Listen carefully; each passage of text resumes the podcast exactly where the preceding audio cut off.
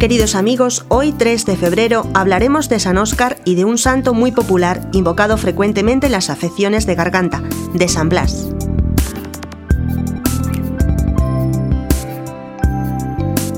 San Óscar fue un gran misionero, evangelizador y primer obispo de los países escandinavos.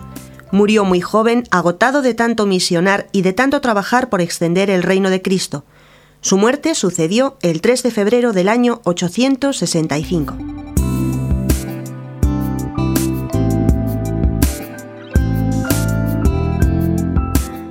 San Blas, que es del año 316, fue obispo de Sebaste, Armenia.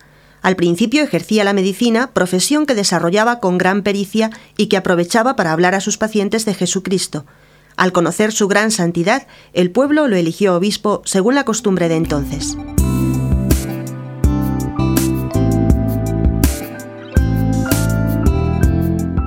Al estallar la persecución de Diocleciano, San Blas se escondió en una cueva de la montaña y desde allí dirigía y animaba a los cristianos perseguidos y por la noche bajaba escondidas a la ciudad para ayudarles, para consolar a los que estaban en las cárceles y llevarles la Eucaristía.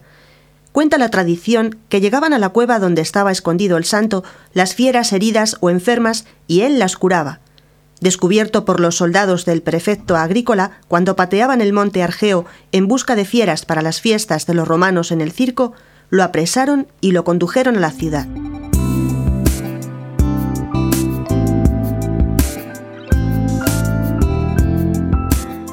Su llegada a la ciudad fue una verdadera apoteosis, pues todas las gentes, aun los que no eran cristianos, salieron a clamarlo como un verdadero santo. Sin embargo, llevado a la presencia del procurador, se le juzgó por blasfemo y le brindaron la oportunidad de salvarse de la muerte con el solo hecho de derramar unos granos de incienso en la pira encendida a los dioses. Como San Blas resistió con firmeza, lo martirizaron.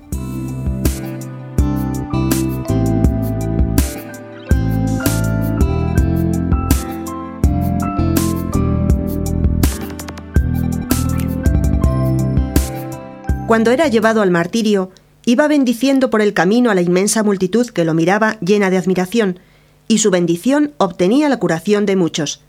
El milagro más conocido y popular fue el siguiente. Una mujer de los alrededores tenía su único hijo que se ahogaba, porque al comer pescado una espina se le había atravesado en la garganta. La buena madre, viendo que su hijo se moría, llena de fe se acercó con el niño al obispo San Blas.